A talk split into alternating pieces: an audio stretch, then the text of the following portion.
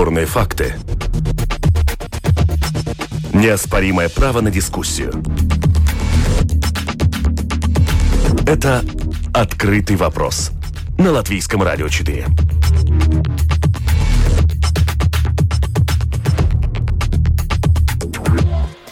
Здравствуйте, уважаемые радиослушатели. В эфире передача «Открытый вопрос». У микрофона Ольга Князева. Наша сегодняшняя тема не про коронавирус, слава богу.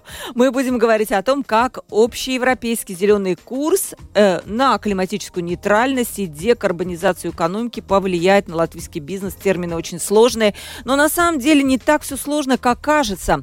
Объясню буквально коротко, в чем дело. Еще в 2019 году Европейская комиссия анонсировала европейский зеленый курс. Это некая такая дорожная карта, которая должна способствовать переходу на зеленую энергетику и привести страны Евросоюза, мы знаем, что Латвия входит в число Евросоюза, стран Евросоюза, климатической нейтральности. Что это значит климатическая нейтральность? Это нулевые выбросы парниковых газов, э, и это всего мы должны достичь к 2050 году.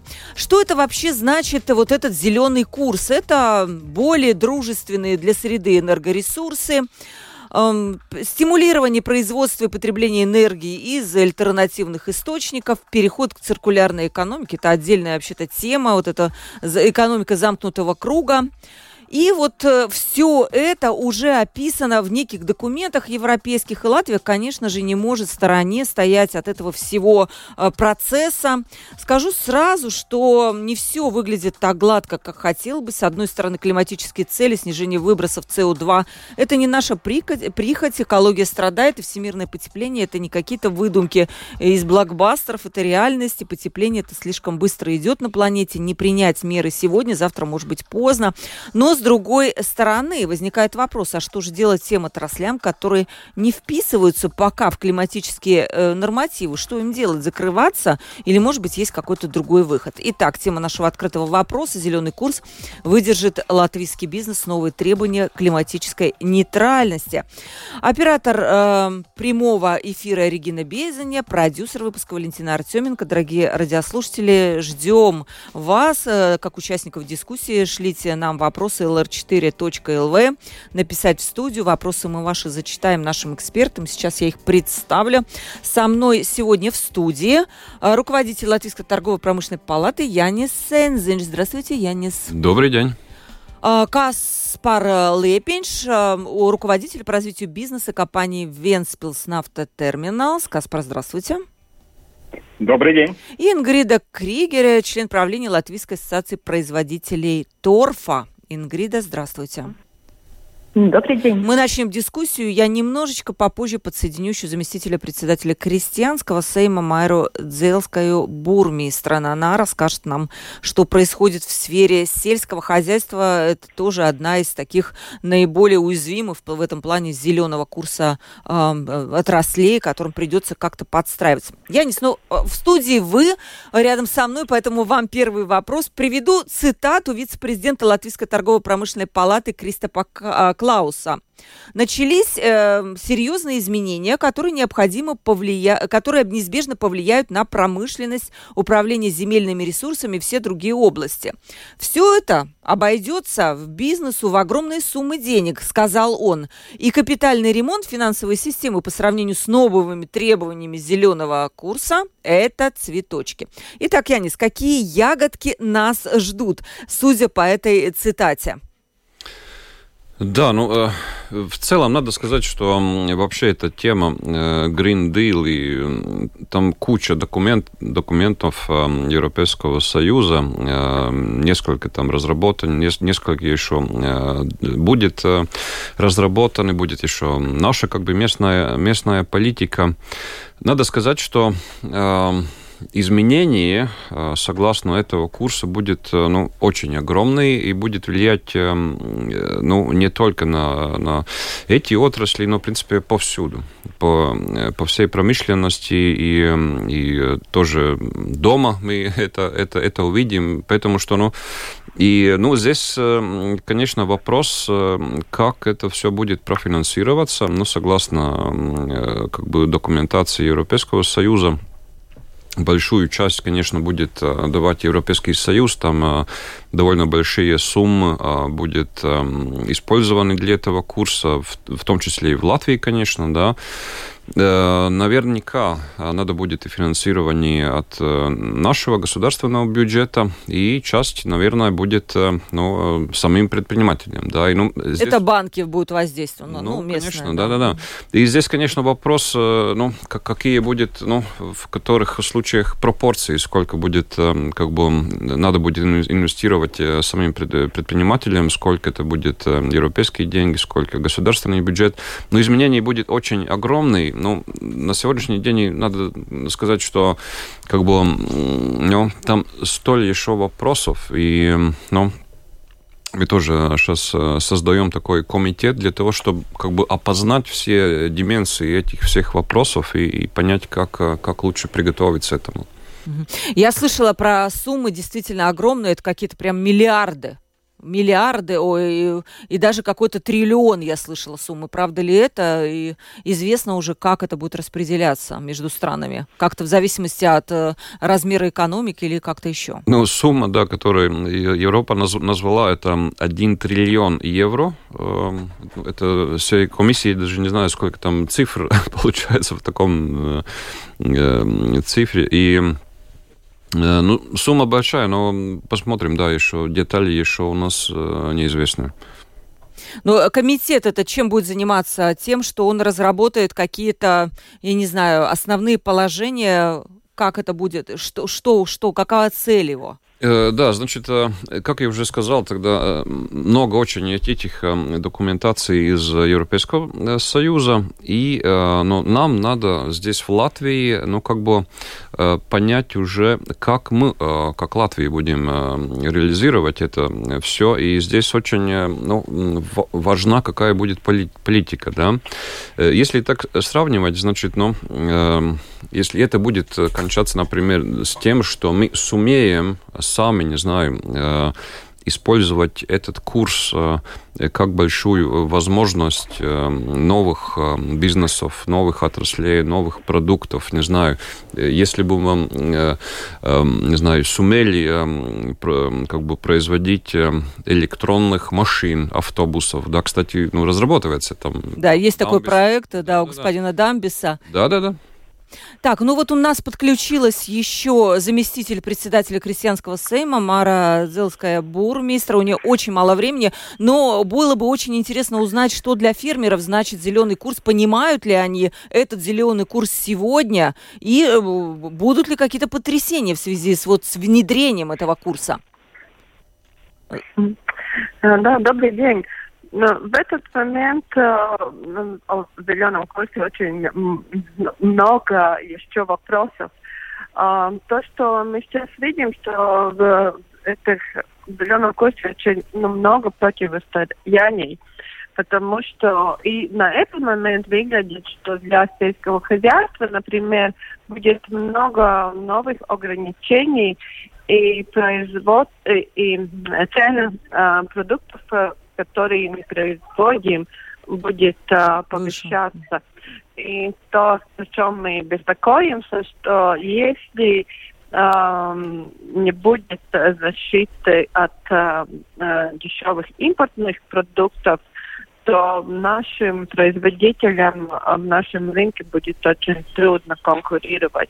И мы видим сейчас, э, что потребители э, смотрят Э, дешевых продуктах у них не важно, какие стандарты производства, но самое главное это цена, финальная цена на продукт. А зеленый курс э, будет э, новые э, ограничения для производства, ну и но есть и в нем, и, как сказали уже, возможность возможность э, развивать биоэкономику, но чтобы это случилось, э, очень важно, чтобы хорошее сотрудничество между индустрией, нашим это сельское или лесной отрасли и с наукой и с разными министерствами, которые будут новые законодательства или регуляции делать, чтобы все э, поняли и, ну, как э, сказать, шли бы в, в одно э, э, уже э, сторону. Да, скажите вам еще уточняющий вопрос, вот э, и отпустим вас, как говорится. Все ли наши сельскохозяйственные предприятия смогут э, выжить в этом зеленом курсе и дальше предлагать какую-то продукцию новых стандартов, понятно, либо кому-то придется закрыться, потому что, ну, они просто будут не готовы?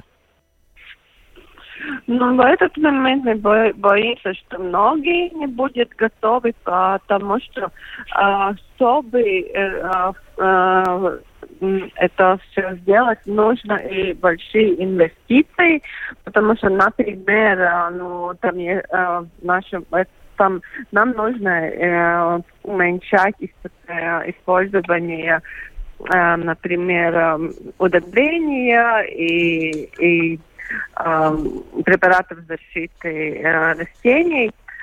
А, чтобы это уменьшать, это можно, но тогда нужно очень прецизные технологии, которые в этот момент стоят очень много. Это значит, что только фермеры, у которых в этот момент экономически стабильны и uh, у которых возможность uh, uh, инвестировать uh, в их бизнес, те смогут приспособиться. Также нас волнует, например, курс, который на органи- биологическую продукцию, потому что в зеленом курсе цель 25% из земли Евросоюза под органи- биологическое сельскохозяйство.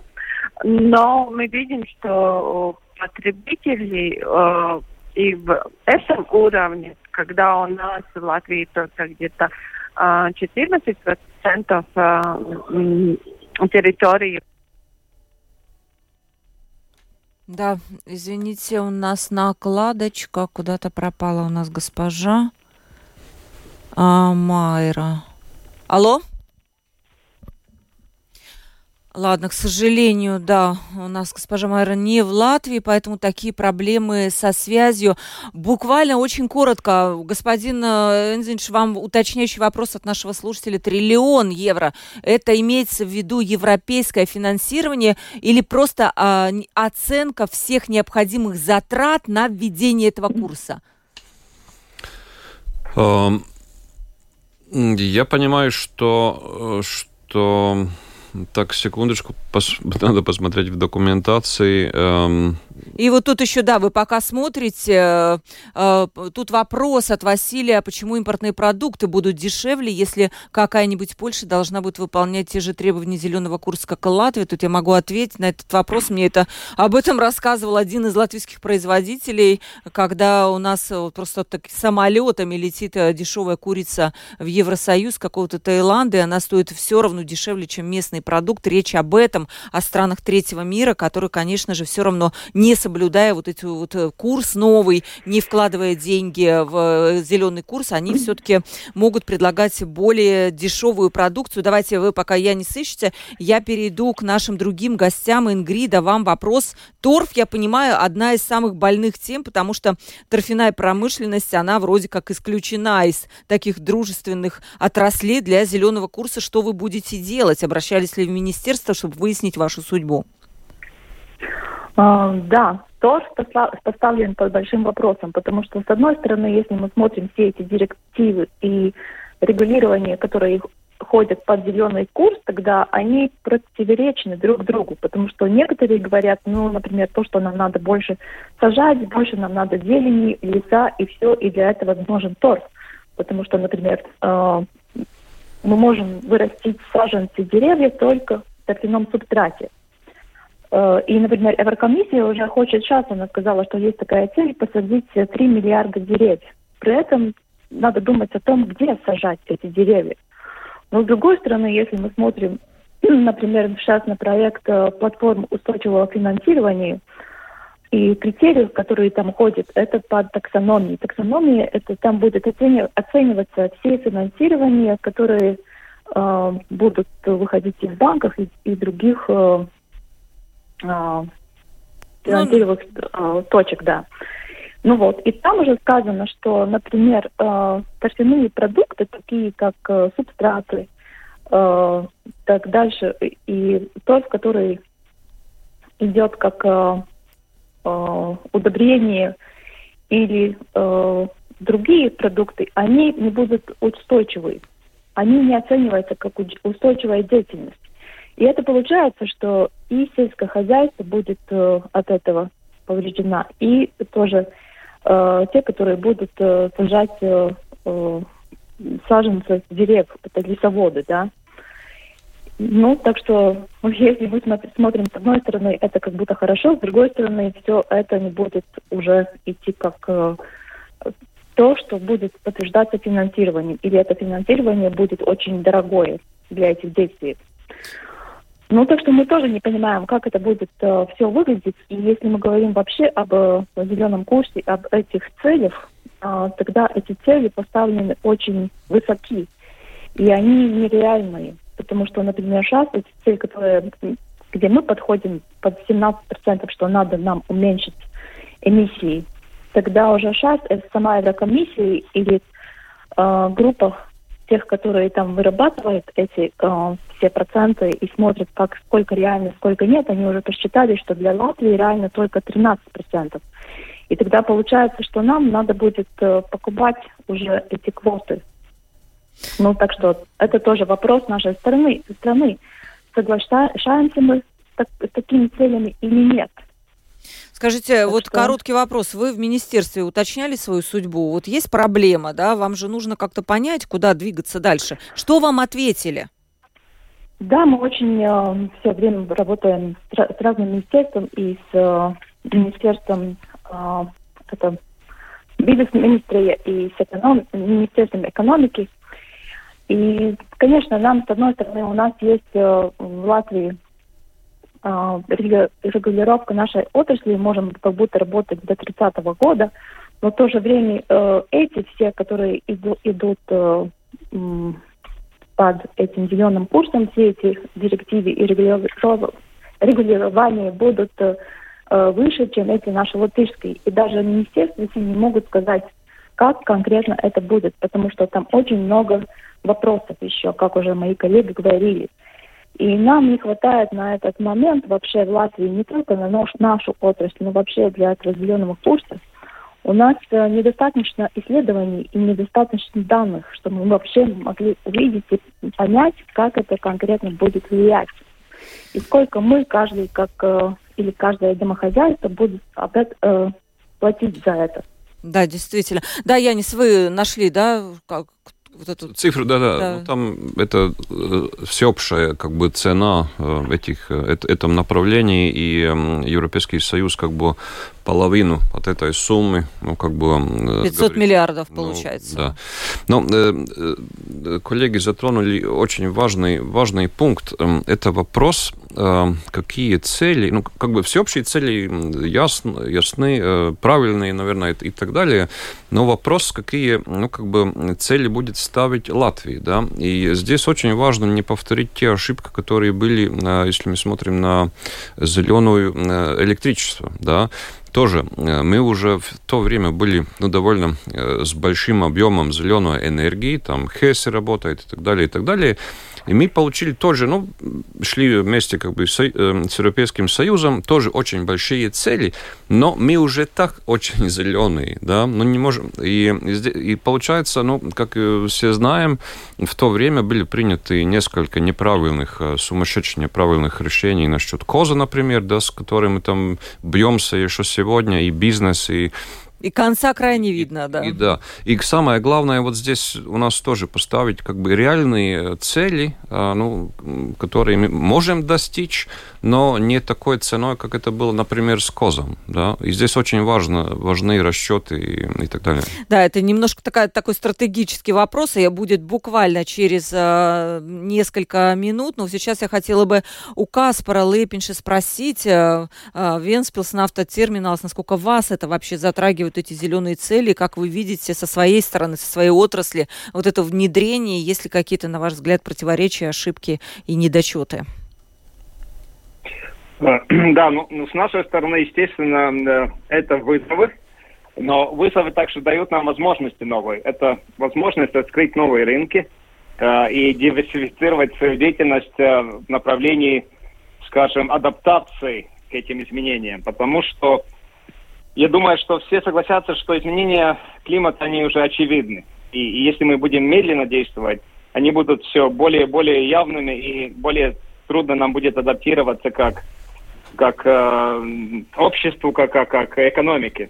Поэтому мы видим, что это возможности, возможности развития производства энергоресурсов из местного сырья. Солнце, ветер, электроэнергия, которая дает, дается этими ресурсами, биомасса, которая у нас э, в большом наличии. То есть это для нас больше как бы возможности, чем вызовы. И э, для этого ресурсы, доступны будут, естественно, в виде помощи от Евросоюза, но также надо смотреть на долгосрочность своего бизнеса. Надо вкладывать те решения, которые будут востребованы через 5, 10, 20, 30 лет. Если мы будем продолжать э, производить э, вещи э, с использованием предметов потребления с использованием ресурсов, которые э, посильны, которые создают вред для среды, их никто же не будет покупать. Ни, он, э, ни здесь, ни в Китае, ни в Германии. Поэтому надо адаптироваться и надо смотреть долгосрочные перспективы. Каспар, как вы адаптируетесь? У вас конкретное предприятие есть. Вот как вы собираетесь адаптироваться? Мы сейчас активно изучаем вопрос, к примеру, производства водорода и э, возможности его интеграции в экономику помощью водорода мы можем декарбонизировать многие, э, э, многие сферы экономики нашей. Мы сможем, э, также смотрим вопрос, как можно помочь другим предприятиям э, декарбонизировать свою деятельность. К примеру, э, сбор того же углекислого газа, sequestration по-английски, да, его тоже надо производить, чтобы эти выбросы в атмосферу не, не уходили. С этого э, газа вместо, совместно с синтезом водорода можно производить топливо зеленое топливо, которое можно использовать в наших же машинах. Можно использовать в судах, которые э, по морю. Эм, то есть у вас работают. есть конкретные что... проекты какие-то, да? Вот э, то, что да, вы есть говорите. конкретный проект, совершенно верно. Есть конкретные проекты, есть конкретная поддержка уже с Евросоюза, конкретные стратегии, которые в Евросоюзе адаптированы. Мы в рамках этого и действуем, и работаем, и ищем возможности. Их больше, чем достаточно. Вот прекрасно. Сейчас мы буквально через секунду вернемся. У меня будет вопрос э, к Янису. Это «Открытый вопрос» на Латвийском радио 4. Открытый вопрос. Мы сегодня говорим о том, как будет реализовываться зеленый курс в Латвии, кто останется в выигрыше, а кто пострадает. Вот прекрасно, я считаю, Каспар подвел нас к этой теме изменений. То, что предприятия, по идее, как я поняла, они сами должны сейчас смотреть на 20 лет вперед и предлагать какие-то, ну, не знаю, проекты, которые дадут им эту прибыль, которая будет совпадать с этим зеленым курсом. Приведу вам цитату. А, значит, банк Светбанк Адриана Каулыня, она руководитель отдела устойчивого развития в Латвии. На последней конференции она сказала такую цитату. В зеленой плоскости пока в Латвии готовы работать только 5-7 предпринимателей. Зеленые проекты, поясняет она, должны приносить прибыль, но пока что для них в краткосрочной перспективе это только дополнительные расходы. Присоединю э, еще вопрос от некого, у нас Петр Петров нам написал, тоже он спрашивает, когда у наших предприятий могут начаться проблемы и когда им уже надо что-то внедрять зеленое, чтобы успеть к реализации этого зеленого курса? Я не с вам вопрос. Ну, скажем так, этот курс э, довольно ну, длительного срока. Значит, мы смотрим на цель 30-го года, 50-го года. И э, вопрос, в принципе, в том, что э, ну, те предприниматели, которые будут ну, использовать, эта волна будет, да, и, и здесь две возможности, как бы ну, использовать эту волну, да, и, э, или не использовать. И используя эту волну, просто ну, возможностей ну, э, по, появляется побольше, да. И возможностей будет, естественно, но просто то, что Каспар сказал, что, ну, как бы э, те, которые не, не будут это использовать, они будут под, под, под риском через 10 лет, через 15 лет э, и так далее. Но э, здесь, э, ну, на сегодняшний день, конечно, это довольно Э, сложновато. Почему, да? Э, значит, э, если я произвожу продукцию, которая, ну, зеленая, очень такая хорошая, но она в многих случаях будет дор... дороже, конечно. дороже. И если мы смотрим на, на наших потребителей, ну, Майра уже сказала, да, Наши потребители здесь в Латвии ну, очень смотрят на цену, и, и значит, ну, здесь рынок очень-очень как бы, ну, маленький да, для производителей. Да. То есть нужно сразу, сразу смотреть на экспорт, получается? Надо этими, смотреть да? на экспорт, да. Э, ну, там, э, ну, главный вопрос, э, надо искать, да, здесь я согласен с Каспарсом, что надо искать эти возможности, и, ну, они повсюду. Или мой продукт зеленый или э, не зеленый. Какую энергию я использую и так далее, и так далее. Значит, просто ну, надо смотреть, не, найти возможности, но э, в каждой сфере есть и возможности, и риски, о которых упомянула уже тоже Майра, да, и надо взвешать это все. Э, вот э, вопрос от нашего слушателя вам еще, сейчас скажу, кому, Каспару, вам вопрос.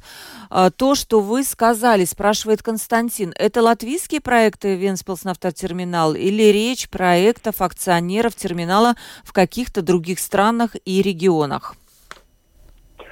Нет, это уже конкретно наши цели, наша стратегия.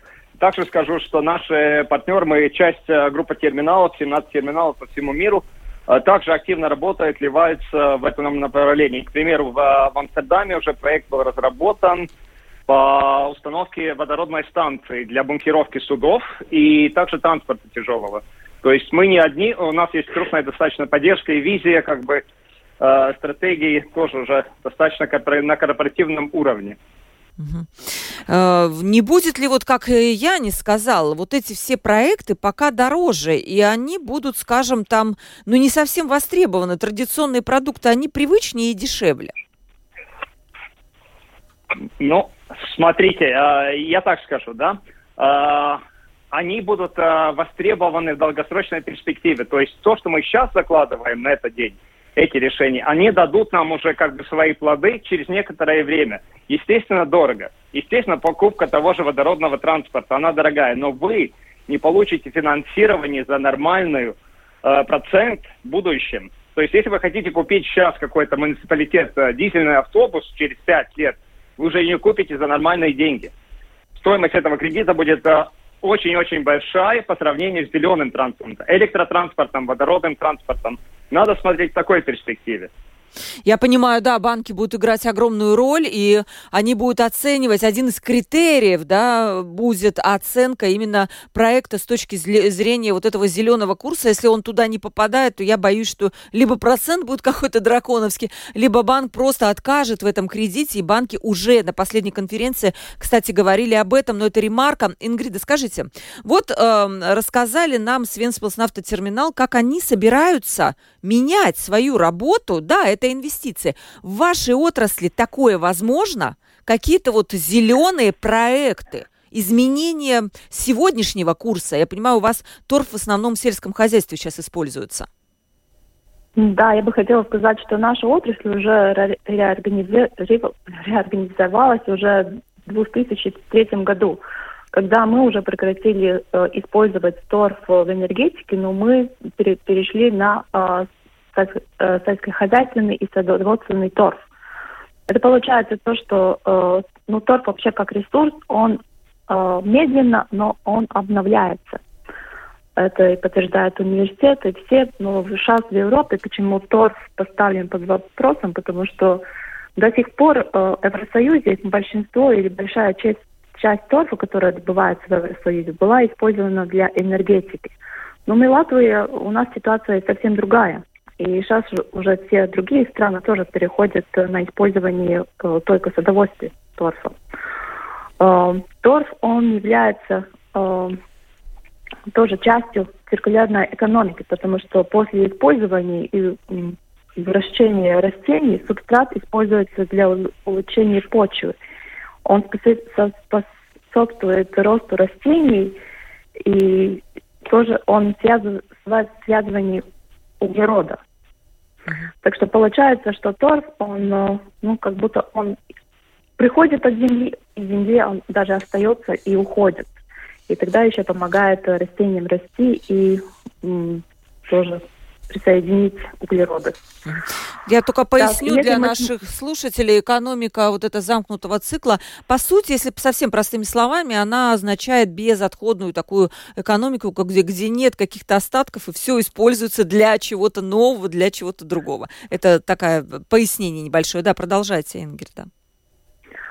И да, но на настоящее время торфяной субстрат не подлежит э, замене, потому что а, альтернативный еще не найден, найденной. Э, над этим ученые работают уже давно, долго, но все-таки есть растения, которые растут только в торфяном субстрате. И если мы смотрим на то, сколько сейчас используется торф э, вообще повсюду на планете, тогда 70% от профессиональных субстратов – это торфяные субстраты. Так что этот процент очень большой. И нам надо и думать о том, что э, количество людей на планете э, все время э, вырастает, и получается, что нам надо больше и больше субстратов, потому что, ну как, что мы выращиваем? Мы выращиваем и э, деревья, саженцы, и мы выращиваем пищу, потому что овощи выращиваются в торфе. И если будет больше людей, тогда надо будет больше овощей. И если мы переходим, например, тоже Э, наше сельское хозяйство и то, что мы сейчас слышим в зеленом курсе, что меньше будем использовать э, свой как продукт э, мясо, тогда больше люди буд- будут использовать э, овощи в своем рационе. Это получается то, что нам все равно надо будет эти субстраты где-то все выращивать. Да, вот спасибо вам за ваше мнение. Вот, господин Энзинш, есть такое мнение, э, многие эксперты, даже европейские, сейчас об этом говорят. А, правильно ли время выбрано для вот этого зеленого курса, потому что сейчас пандемия, и я вижу, что очень многие пытаются именно с помощью зеленого курса вот э, а, сделать вот это восстановление экономики. Но при этом мы видим энергетический кризис, который сейчас по Европе, огромные цены на электроэнергию, в том числе из-за этой зеленой энергии. Правильно ли выбран это время, вот это сейчас? И готова ли, самое главное, Латвия сегодня к внедрению всех норматив зеленого курса? ну, скажем так, э, э, ну, пандемия, конечно, кончится, и, и э, ну, это такой очень глобальный вопрос. Много много дискуссий были, и мы видим, что, что ситуация, ну, как бы не, не улучшается. Ну, раньше, раньше этот курс начинать, раньше будет какие-то хорошие цели. Так что время, я думаю, что, ну, даже, может быть, и раньше надо, надо было уже начинать. И, в принципе, уже этот курс, как бы, ну, скажем так, не очень новый, да, э, с одной с точки, с точки зрения. Готовы ли мы, э, как Латвия, ну, я как бы э, так, с такого системного, с точки зрения смотря, я немножко, как бы, пугаюсь того, что у нас в среднем э, очень как бы маленький процент э, тех инвестиций, э, которые мы сделаем, ну, R&D в секторе, да, ну, слишком много, мало денег мы откладывали на разные, разные исследования и, и, и учеными и так далее, и так далее. И которые нам не придумали какие-то технологии. Ну да-да-да, и если как бы, ну, скажем так, если мы бы производили э, электро, электромобили, да, автобусов, да, если у нас были там, не знаю, мы разработали э, э, генераторов э, для как бы энергетики и так далее, и так далее, тогда, если такой курс существует, да, мы можем эту продукцию продавать, ну, как бы в других странах Европейского Союза. Ну, например, если э, там какой-то стандарт, что Э, какая-то машина, ну, все должны поставить, ну, очень энергоэффективных э, машин, да, тот, кто это как бы производит, это ему на пользу, конечно, а другие покупают, да. И здесь вопрос, э, сколь мы в целом за это время сумеем, ну, разрабатывать таких новых продуктов. Если мы это сумеем, это будет очень такой большой э, подъем э, вообще благосостояния. Если мы не сумеем, тогда мы просто будем покупать. Покупать, это покупать, импорт, да. Это импорт, это, это не, не пользу, да. Значит, ну, вопрос, как, как это мы будем использовать. И, к сожалению, да, вот эм, инвестиции в этом направлении у нас, э, ну, долгосрочно так, очень мало были э, в среднем, да, и если сейчас мало инвестиций, мало, ну, как бы новых продуктов, которых можно, можно коммерциализировать и, и так далее. Но, да. Да, вот, э, да, тогда вам, у нас очень мало времени, буквально 2-3 минуты. Обязательно хочу услышать мнение наших остальных гостей. А, вот, пытается Константин все-таки понять, господин Лейпинш, про ваши проекты. Его очень заинтересовало, но, к сожалению, времени нету про них долго рассказывать, но на самом деле это выглядит интересно, то, что вы рассказали. Каспар, вам такой короткий вопрос. Все-таки на пути к этому зеленому курсу будут ли у Латвии какие-то потери, может быть, которых не жалко? И какое главное будет приобретения? А, я думаю, что потерь не будет, что мы все приобретем, потому что мы научимся лучше использовать то, что у нас уже есть.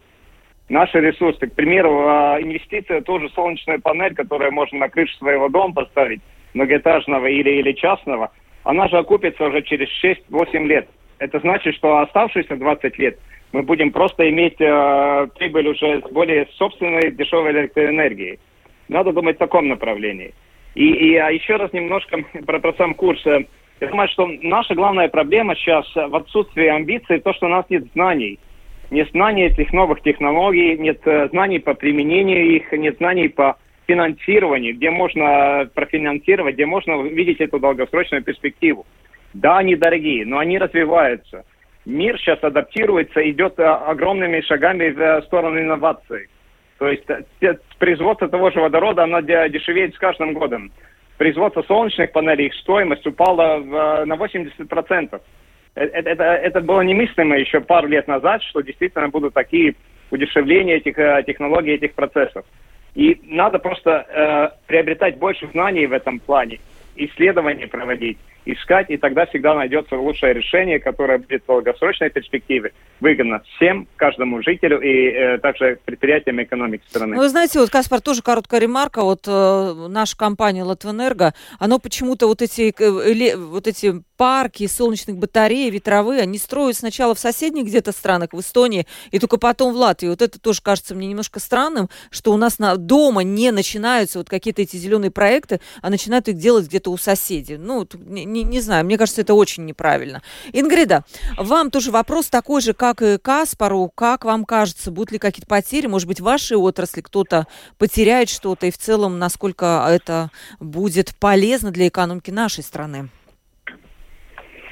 А, конечно, нам надо думать о этих вопросах климата, и нам надо действовать уже сразу. Но, конечно, потери будут. Я думаю, что если мы думаем вообще о наших жителей Латвии, не только Латвии, тогда мы каждый почувствуем, потому что жизнь будет намного дороже.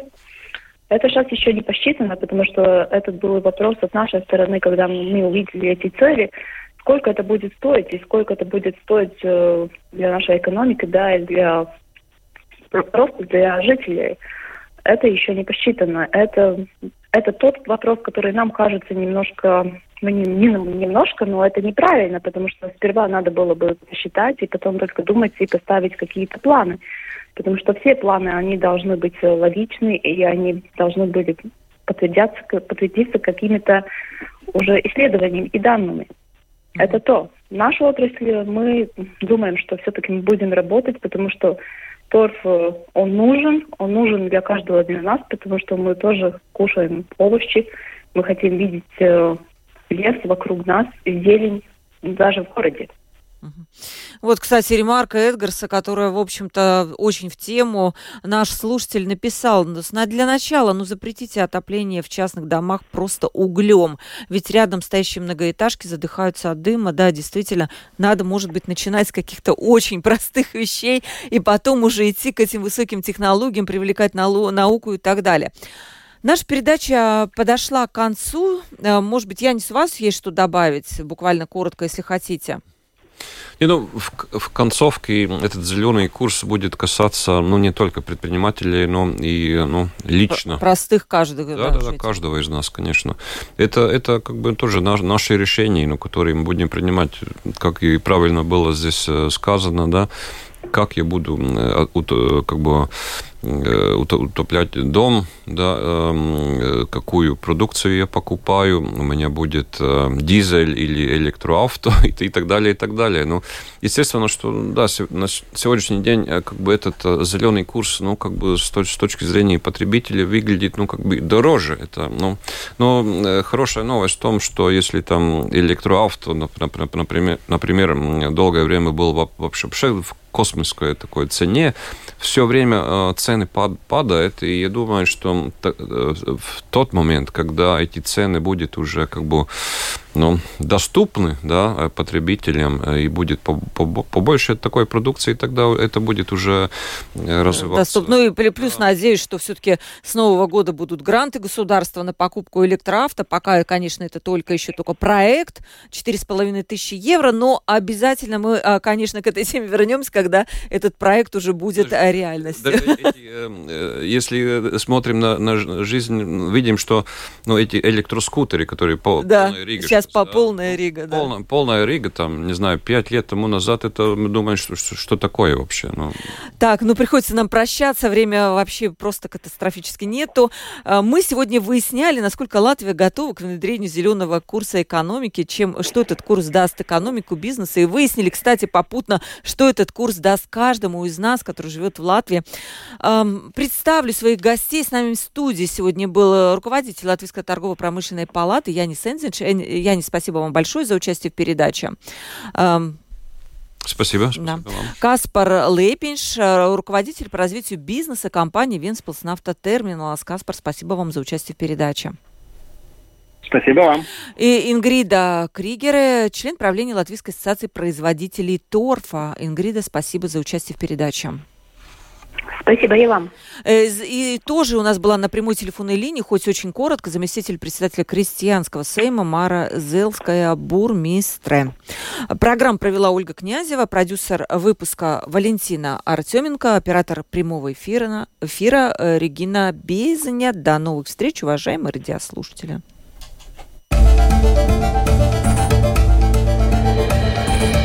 Это «Открытый вопрос» на Латвийском радио 4.